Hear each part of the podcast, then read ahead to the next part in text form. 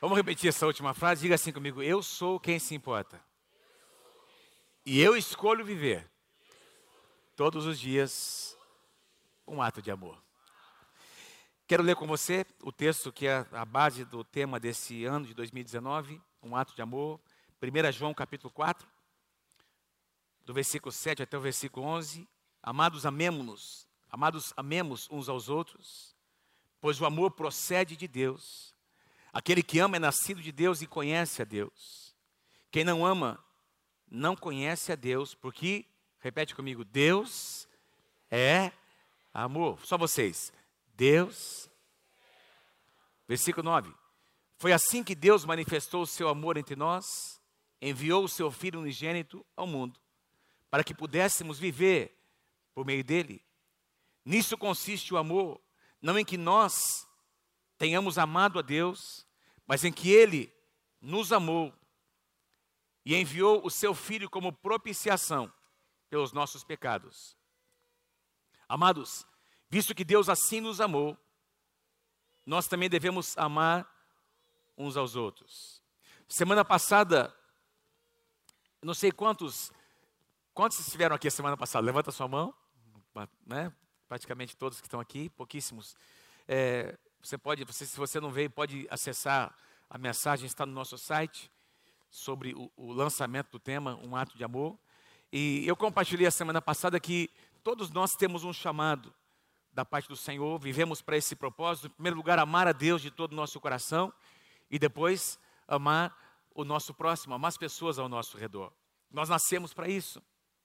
E eu citei aqui aquele versículo de Lucas, capítulo 9, versículo 59, onde diz que Jesus, de repente, eh, ele tornou-se entendendo que o tempo de ir para a cruz havia chegado, houve uma resolução no seu coração, que ele partiu resolutamente em direção, em direção a Jerusalém, e a tradição atualizada diz que no seu semblante se manifestou, ficou claro essa resolução de que ele deveria ir para Jerusalém. Todo mundo percebeu, as pessoas mais próximas.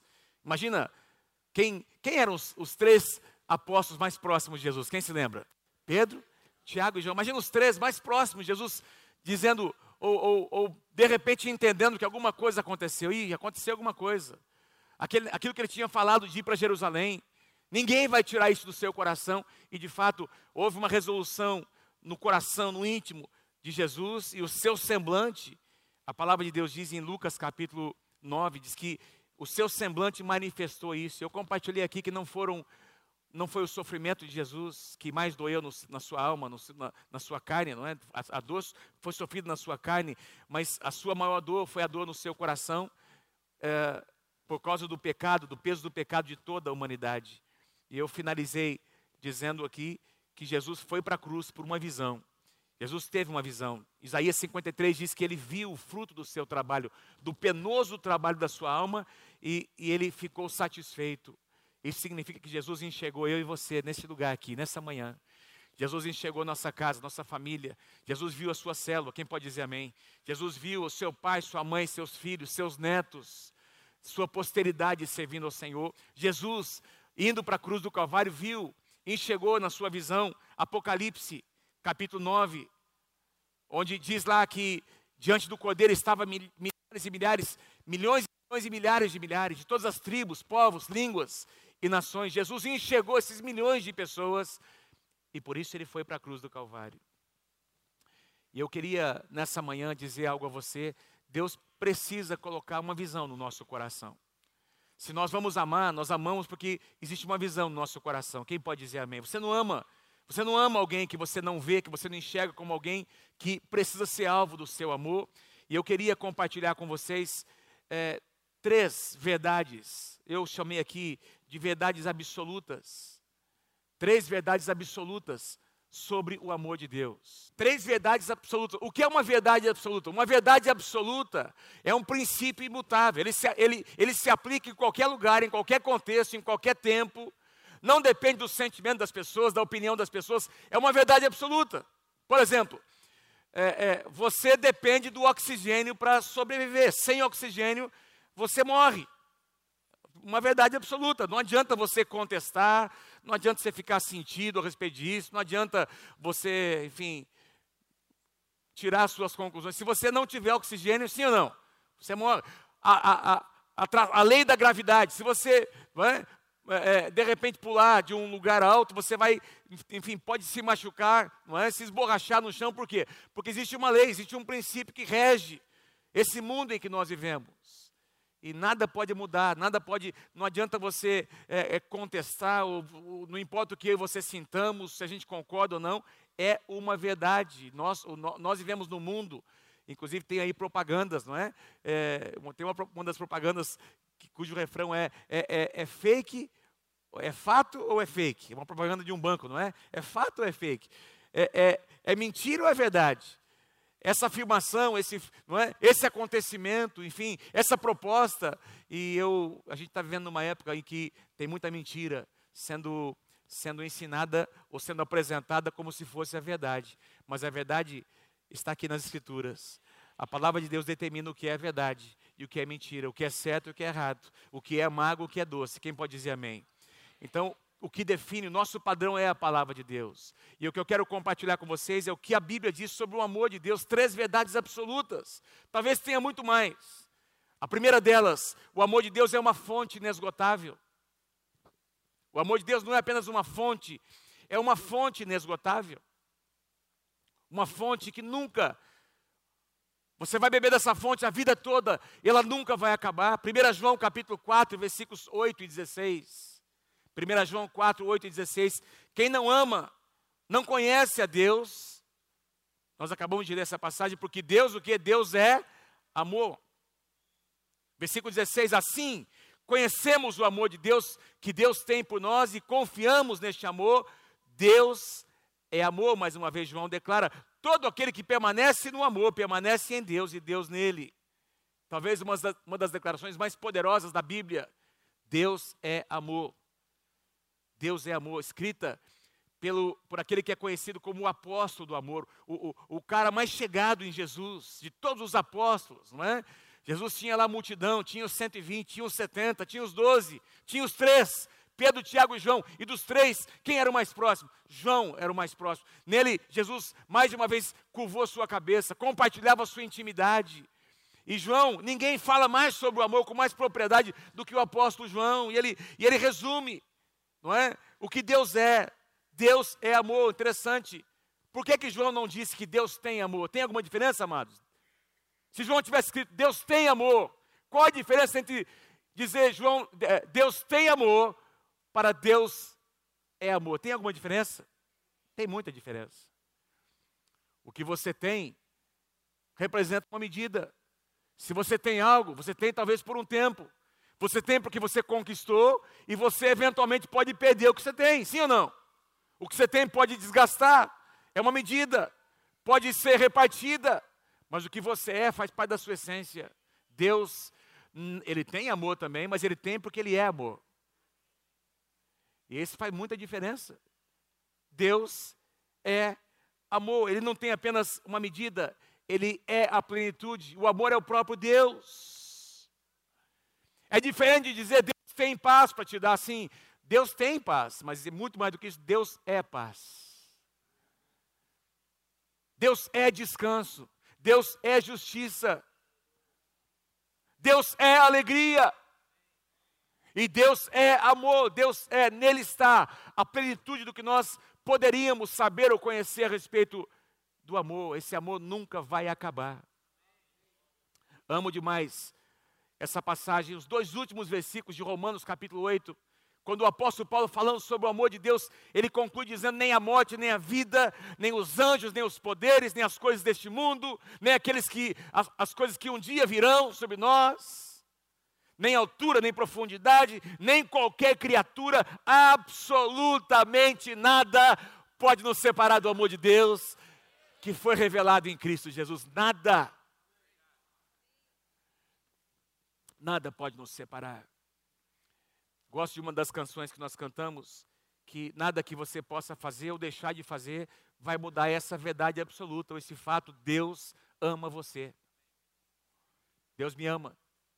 Deus não vai me amar mais se eu fizer alguma coisa. Não, Deus me ama. Quando Jesus começou, aliás, antes de começar o seu ministério, ao ser batizado nas águas, Deus fez questão de mostrar, de dizer a Jesus, na presença de todos: Este é o meu filho amado. Não fez nenhum milagre ainda, não pregou nenhum sermão, e ele já é amado antes da fundação do mundo. Fala para quem está pertinho do seu lado, você é amado, você é amada por Deus. Ponto final. Diga lá, ponto final. Você é amado.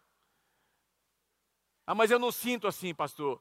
Então, Deus vai usar pessoas em 2019, algumas pessoas pertinho de você, para que você consiga sentir esse amor de Deus que excede a todo entendimento. Aliás, o apóstolo João diz, um pouco mais à frente, ele chama, ele diz que esse, esse amor é perfeito, o perfeito amor, que é o amor de Deus, lança fora todo medo. É um amor sem limites, porque tem a ver com o próprio Deus. Tem uma passagem que eu eu coloquei aqui, eu escrevi pouco antes de vir hoje de manhã. Eu não coloquei dos slides. Isaías. Se você tiver a sua Bíblia, abra comigo a sua Bíblia em Isaías capítulo 49. Isaías 49, versículos 15 e 16. Nesse mundo em que nós vivemos, talvez não exista uma expressão mais forte de amor do que a expressão de uma mãe para com seu filho que ela gerou. Nem o amor de, de um pai consegue chegar na dimensão do amor de uma mãe que, que gerou. Claro que o papai ama da mesma forma, mas a mulher que gerou um filho no seu ventre, existe uma ligação especial, sim ou não, mulher de Deus?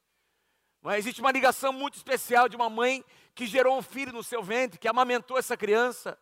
E olha o que o profeta diz: haverá mãe que possa esquecer o seu bebê que ainda mama e não ter compaixão do filho que gerou? A resposta é, naturalmente, não, não existe. Apesar de que nós estamos vivendo uma época em que o amor de muitos, como Jesus profetizou, está esfriando e tem mãe abandonando as crianças, não é? Tamanha a profundidade do pecado da nossa geração. Mas é, é uma pergunta do profeta, não é? Ele fala sobre o amor de uma mãe, embora ela possa esquecê-lo. Eu, diz o Senhor, eu não me esquecerei de você. E aí Deus diz assim: veja, presta atenção. É como se Deus estivesse dizendo por meio do profeta para a nação de Israel que estava afastada de Deus. Deus diz: Veja, presta atenção, eu gravei você nas palmas das minhas mãos, eu, o seu nome está gravado. Como diz Isaías capítulo 43, eu conheço o seu nome, eu gerei você. E eu estou aqui para dizer a você nessa manhã, em nome de Jesus, talvez você nem sinta isso, mas esse é um fato absoluto, uma verdade absoluta. Deus ama você. E nada vai mudar esse, essa, essa verdade. O amor de Deus é uma fonte inesgotável. Gosto demais de um versículo, já preguei sobre José muitas vezes, em, em, muitas igrejas, uma palavra que tem ali sobre a profecia de Jacó sobre José, e um dos versículos de, de Gênesis capítulo 49 é esse: José é um ramo frutífero, um ramo frutífero junto à fonte. Você e eu temos uma fonte que nos torna frutíferos na casa de Deus e neste mundo. E essa fonte é uma fonte inesgotável. Quem pode, quem pode dizer amém? O amor de Deus é uma fonte inesgotável. Em segundo lugar, a segunda verdade que eu quero compartilhar com vocês: o amor de Deus é uma jornada. O amor de Deus é uma jornada. Aliás, a história da redenção é a história de uma jornada de amor. Não é verdade? Que começou antes da fundação do mundo, diz que o Cordeiro de Deus que foi imolado, ele morreu antes da fundação do mundo. Na eternidade já havia uma doação, presta atenção, antes de qualquer coisa ter sido criada, antes do mundo ter sido criado, antes do homem ter sido feito e a mulher, um para o outro, meus queridos. Deus começou, Deus, Deus amou, Deus amou a humanidade, Deus amou o homem, amou a mulher, havia uma fonte de amor. Salmo 90, versículo 2 diz, Salmo 92, que antes que os montes nascessem e que a terra fosse criada de eternidade a eternidade, tu és Deus. E se Deus é amor, o amor estava presente. Estava presente na Trindade, Deus Pai, Deus Filho, Deus Espírito Santo. Antes de qualquer coisa ser criada, só existia a Trindade, vivendo um amor perfeito. uma harmonia perfeita, sem competição, cada um no seu papel. E presta atenção no que eu vou dizer: quando Deus cria o homem, esse amor que havia na Trindade foi colocado sobre o homem e sobre a mulher. Por isso o homem e a mulher não foram criados para ficar, para viver solidão, para ficar sozinhos. Se alguém tem um chamado para ser solteiro ou solteira por resto da vida, é um chamado muito especial. Deus pode ter te chamado para viver sozinho ou sozinha, para cumprir alguma missão, quem sabe? Mas o padrão de Deus é o que Deus disse: não é bom que o homem esteja só.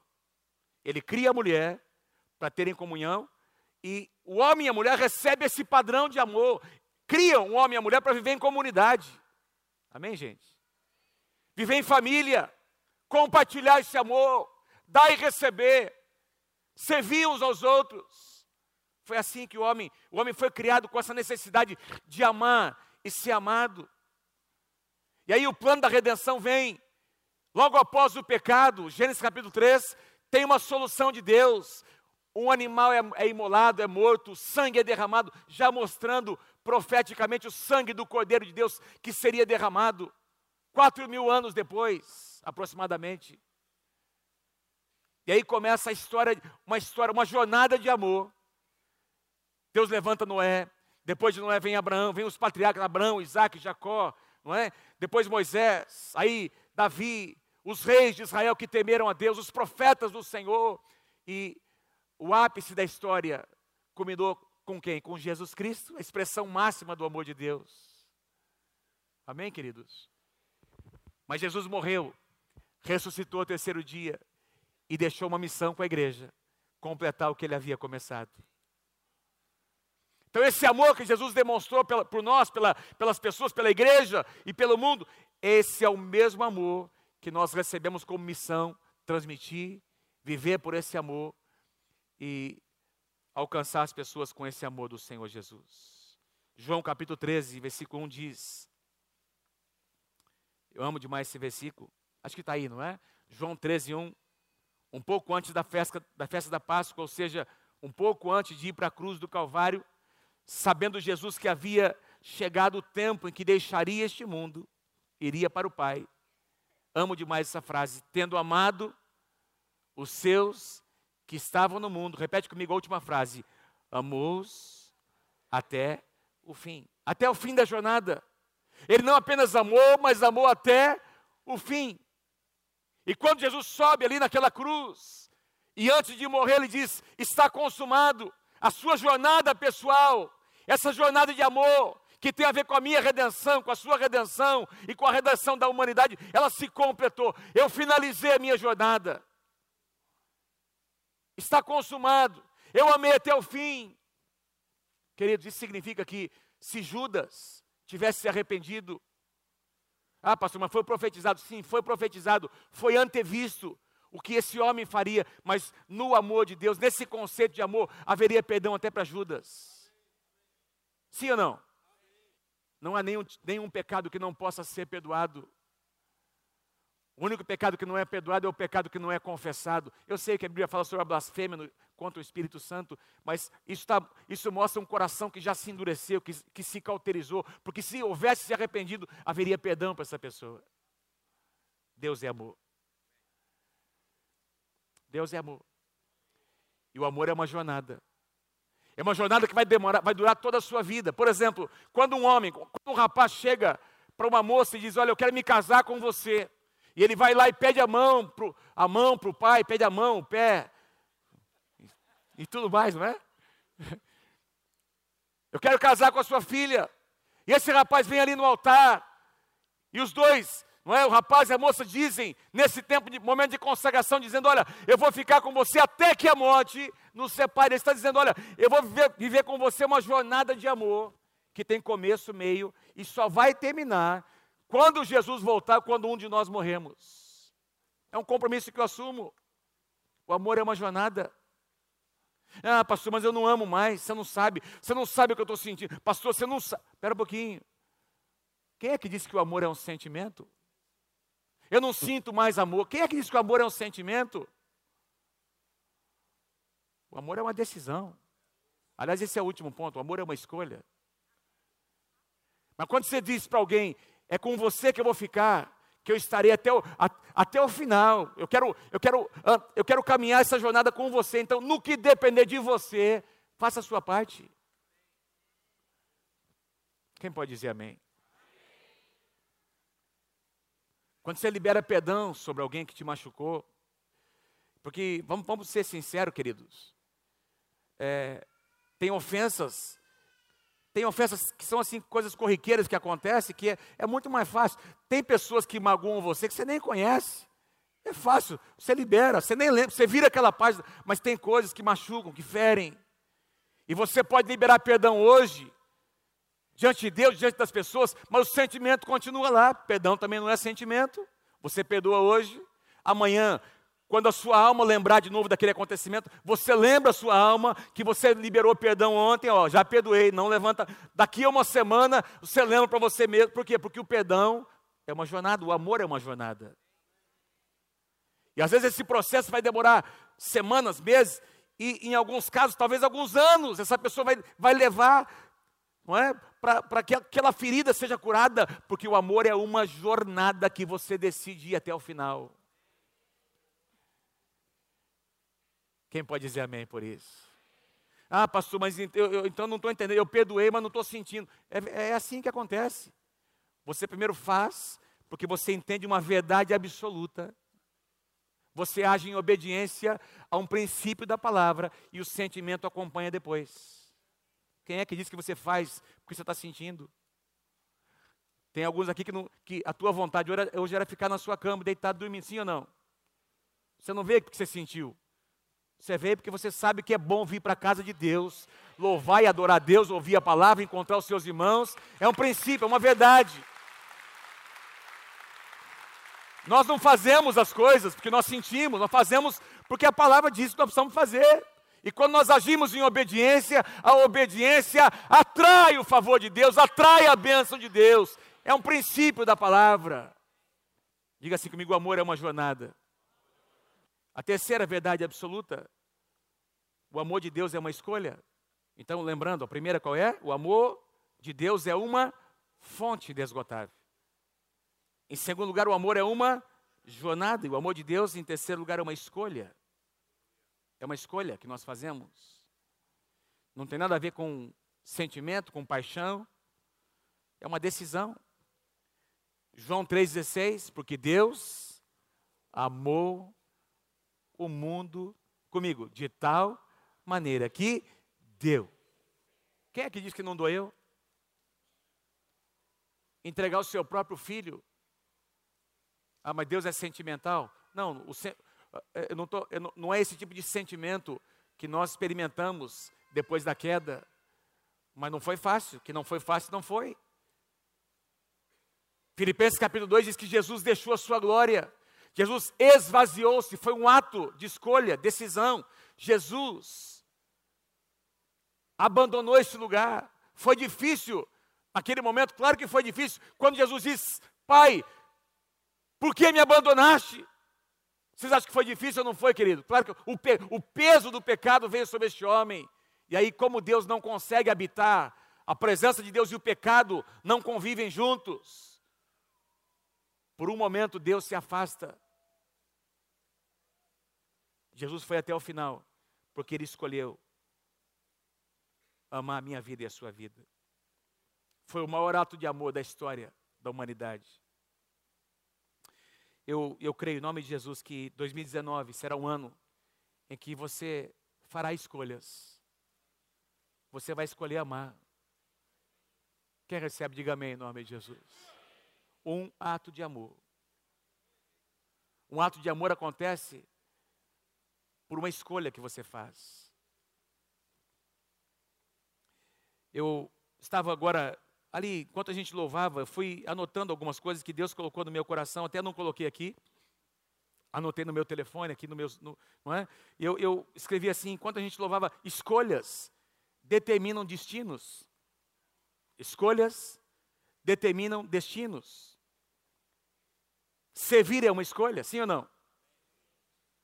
Servir no ministério é uma escolha. Eu escrevi aqui, abrir sua casa para ter uma célula é uma escolha. O amor é uma escolha. Liderar uma célula é uma escolha. Você que está aí, quem sabe há meses, quem sabe há alguns anos, sem liderar, você liderou por uma época, por um tempo, e alguma coisa aconteceu, quem sabe foi até um bom motivo. Voltar a liderar uma célula é uma escolha. Ah, pastor, não quero. Ó, eu, a minha experiência foi, pastor, esse negócio de lidar com gente. O amor é uma fonte inesgotável. O amor é uma jornada. Alguém amou você para você estar aqui. Alguém intercedeu por você para você estar sentado aqui hoje. Enquanto você está ouvindo a palavra, tem alguém servindo você, cuidando dos seus filhos. O amor é uma escolha. Quem pode dizer amém? Dizimar é uma escolha. É a prática de uma verdade absoluta, de um princípio da palavra. Vai trazer bênção sobre a tua vida. E Deus diz: me prove. Façam isso, me prove se eu não vou, se eu não vou abrir sobre vocês as janelas dos céus. Então, se você foi infiel em 2018, resolve isso na sua vida. Resolva isso na sua vida. Para que a bênção financeira venha sobre a sua casa. Orar é uma escolha. Visitar a sala de oração é uma escolha. Perdoar é uma escolha. Queridos, tem crente que decide não perdoar. Perdoar é uma escolha. E quando você não perdoa, o prejudicado é você. Às vezes a pessoa, eu tenho visto o seguinte, e todo mundo aqui, eu creio que já experimentou isso. Às vezes a pessoa te ofendeu, e não tá, ele nem percebeu que te ofendeu. Quem está perdendo o sono é você. Quem está mal é você. O cara às vezes nem percebeu, não foi nem, nem intencional. Nem, e você está aí Liberar perdão é uma escolha. Libere perdão. Abraçar é uma escolha. Dar um aperto de mão é uma escolha. Por exemplo, cumprimente aí alguém pertinho de você, diga, meu irmão, eu amo você, viu? Que Deus te abençoe, em nome de Jesus, que 2019 seja, seja um ano tremendo, melhorando a sua vida. Como é bom, como é bom a gente passar por alguém. Meu irmão, como faz bem para mim descer aqui depois de pregar uma palavra e alguns irmãos vindo aqui, pastor, fui tão abençoado por essa palavra. Eu tenho que, Senhor, a glória é tua, mas faz bem para mim. Elogiar é uma escolha que você faz. Elogiar ao invés de criticar é uma escolha que, que você fazemos. Ceder o seu lugar é uma escolha. Pegar um papel no chão que alguém jogou é uma escolha. Não jogar papel no, no chão é uma escolha.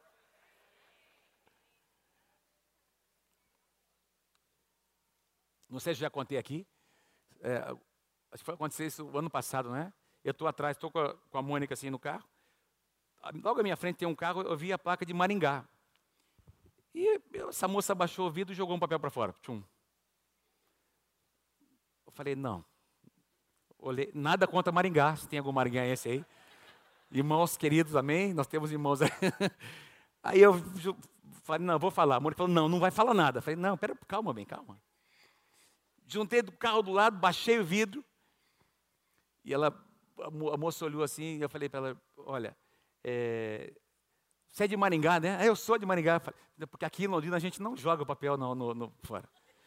A hora que ela ia me dar uma resposta, eu saí com o carro. Outra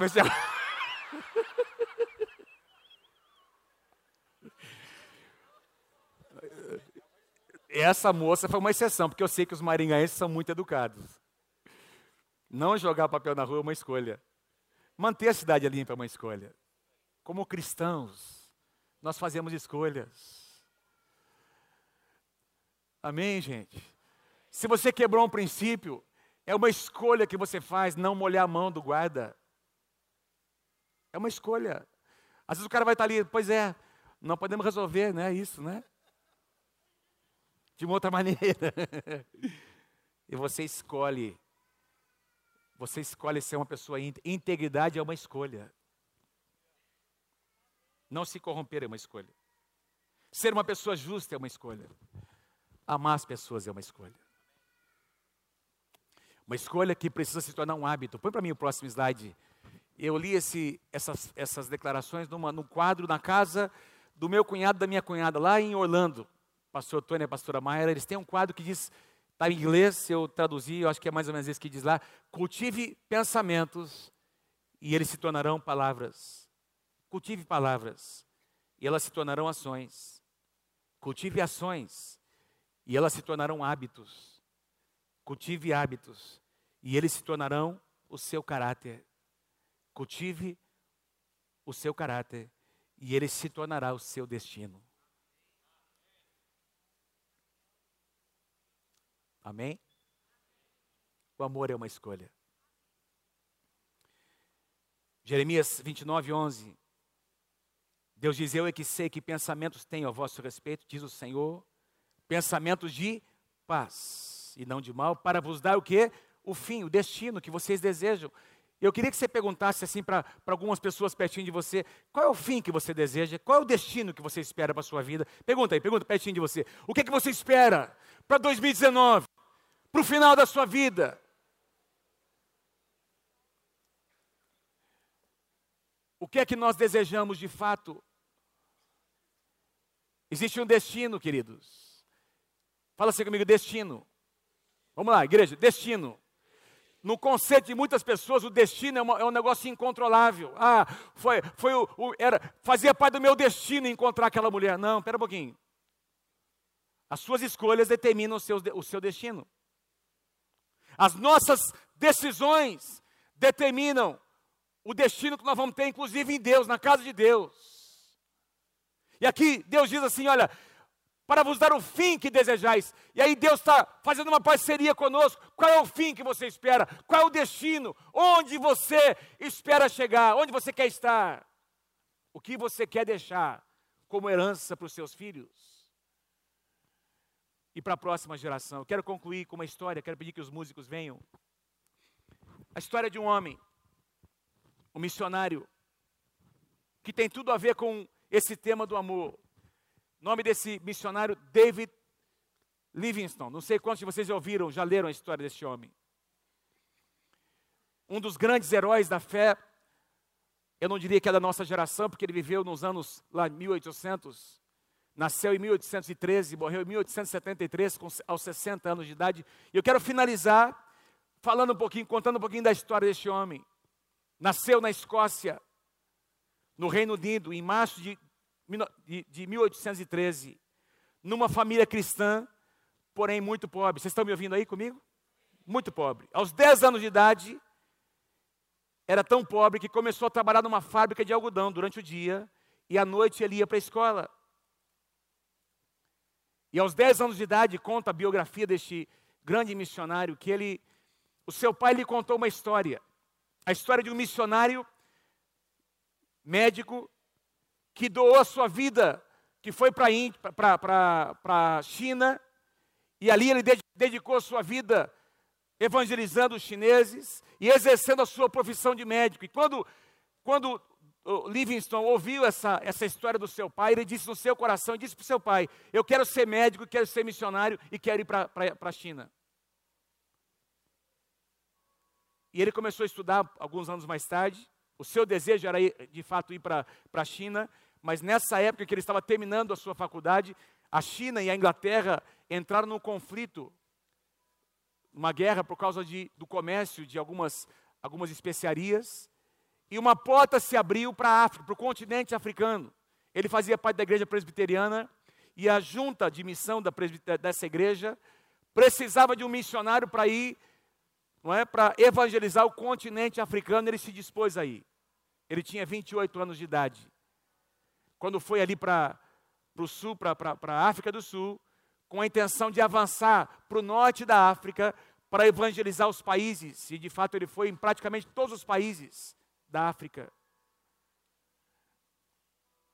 Conheceu a sua esposa, filha de missionário, um missionário que vivia na África, casou-se com ela, uma enfermeira, professora, e os dois se dedicaram à missão de evangelizar os africanos.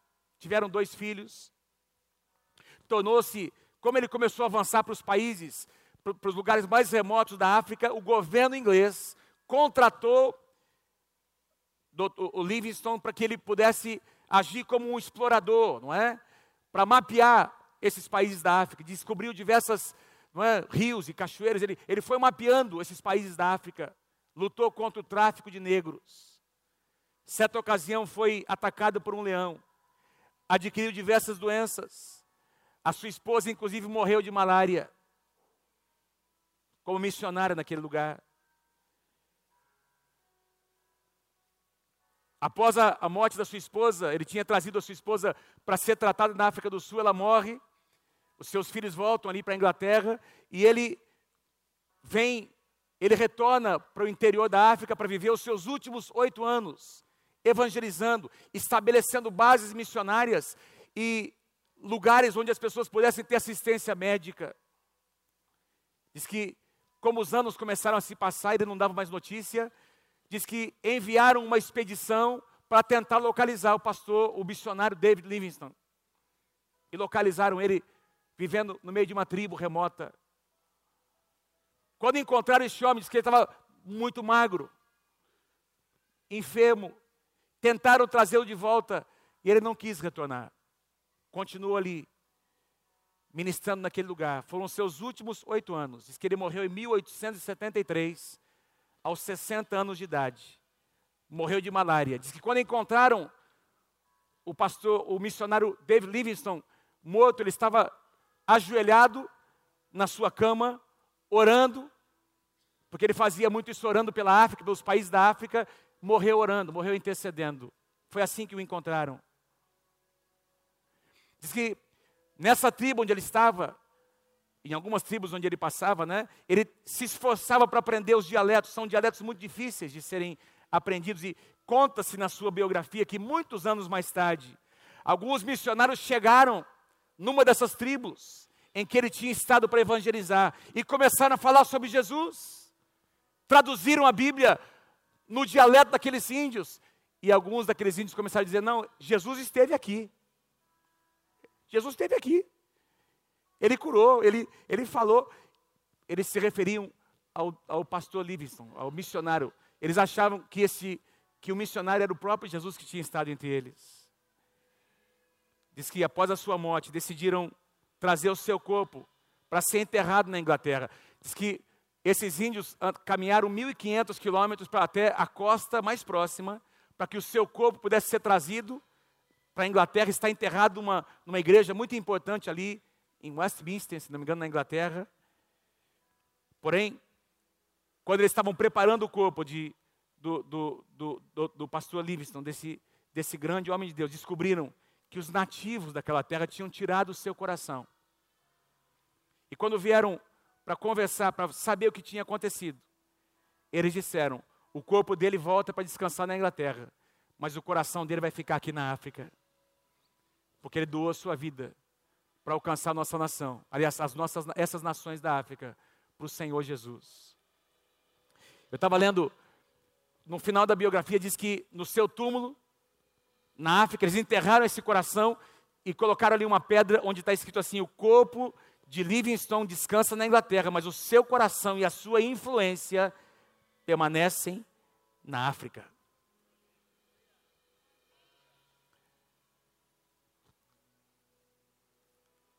O amor de Deus é uma fonte inesgotável. O amor de Deus é uma jornada. O amor de Deus é uma escolha.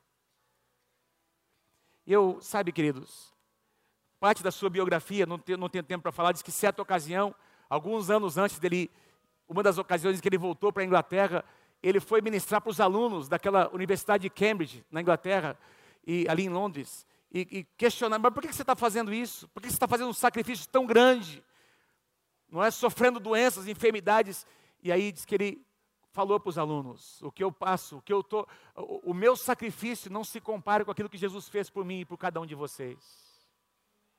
Não é a respeito do meu sacrifício, é a respeito do sacrifício que Jesus fez na cruz do Calvário há dois mil anos atrás.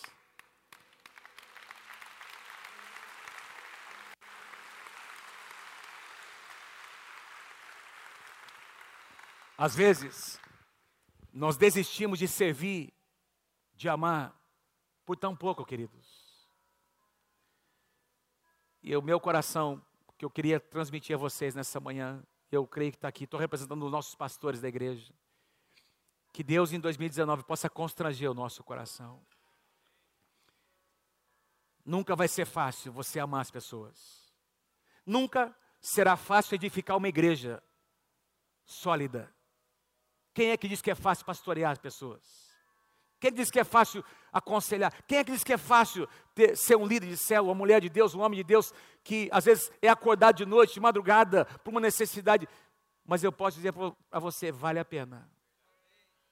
Vale a pena andar essa jornada. E vale mais a pena ir até o fim. O amor é uma jornada de uma vida toda.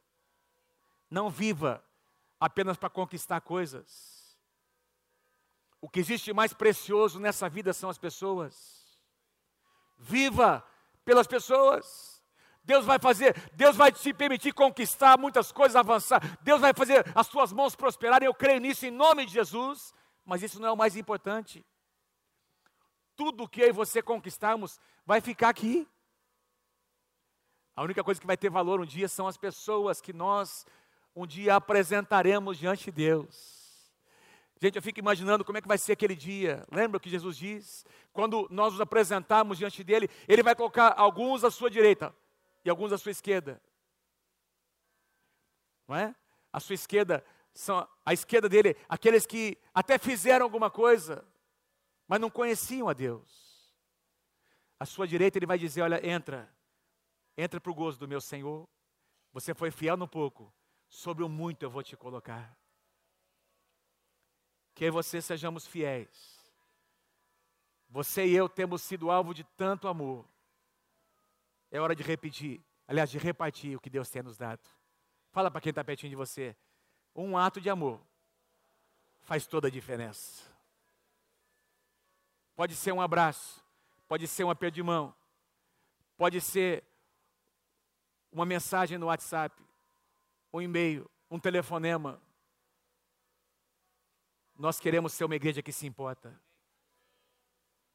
Nós queremos ser uma igreja que se importa.